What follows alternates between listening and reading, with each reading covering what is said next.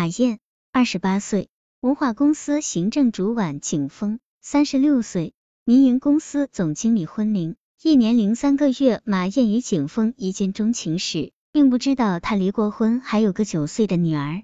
有一天，马燕在景峰家享受二人烛光晚餐，景峰的前妻李林突然趾高气扬的登门，他冷眼打量马燕后，不容推脱的告诉景峰。圆圆最近嚷着要学钢琴，你给我二万块买琴，我负责他的学费。景峰小声嘟囔，上个月才给他买了小提琴，怎么又改学钢琴了？这个时候的马燕就像在保护景峰一般，他起身横在他们俩中间，斩钉截铁的告诉李林，对不起，他的钱现在归我管，我们也需要钱买房结婚，钢琴的钱最多一人出一半。见景峰默允。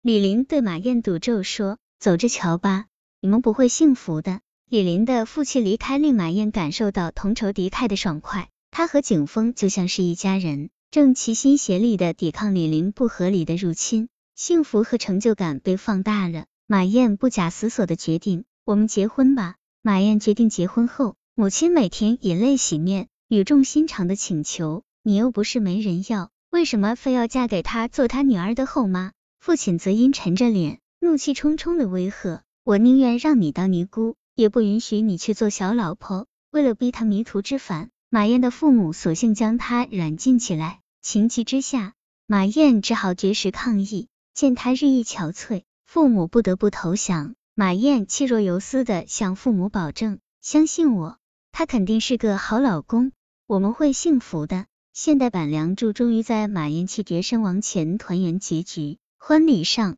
马燕扣紧景峰的手，幸福的说：“总算苦尽甘来，我要向所有人证明，坚持嫁给你是对的。”然而，马燕拼却性命说服了父母，却未能扫清通向幸福的其他障碍。新婚燕尔，李林总借女儿之故，半夜来电话骚扰，不胜其烦的马燕悄悄关掉景峰的手机。第二天刚开手机，李林的电话像警报声一样打了进来，三米之外。马燕相当清楚的听见李林的咆哮。昨晚圆圆发烧，打你手机又关机。景峰，你混蛋，娶了老婆不要女儿。关上电话。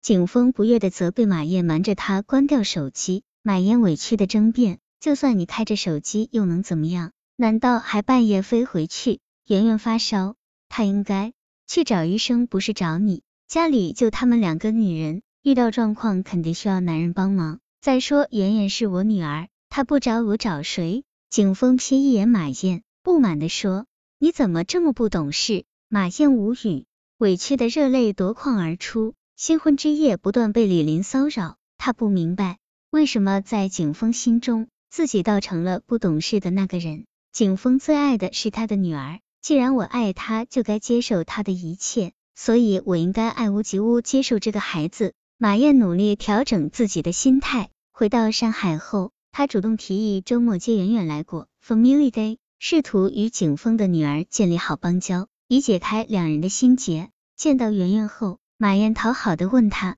阿姨带你去太平洋买衣服好不好？”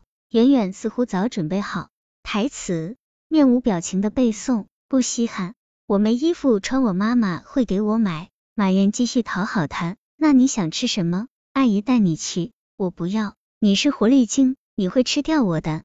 显然，对马燕的坏印象和抵触都是李林强加给圆圆的。马燕愤慨地请求景峰：“你最好跟你前妻说清楚，不要在孩子面前乱说话。”景峰不以为然地批评他：“现在我们成双成对，他一个人带着女儿不容易，他不过发发牢骚，你别太小心眼。”马燕痛心的无言以对，他可以为他绝食伤心。他却纵容另一个女人谩骂自己。景峰对前妻的包容，到底是因为愧疚还是怜爱？自己到底是他的新欢还是他最爱的替代品？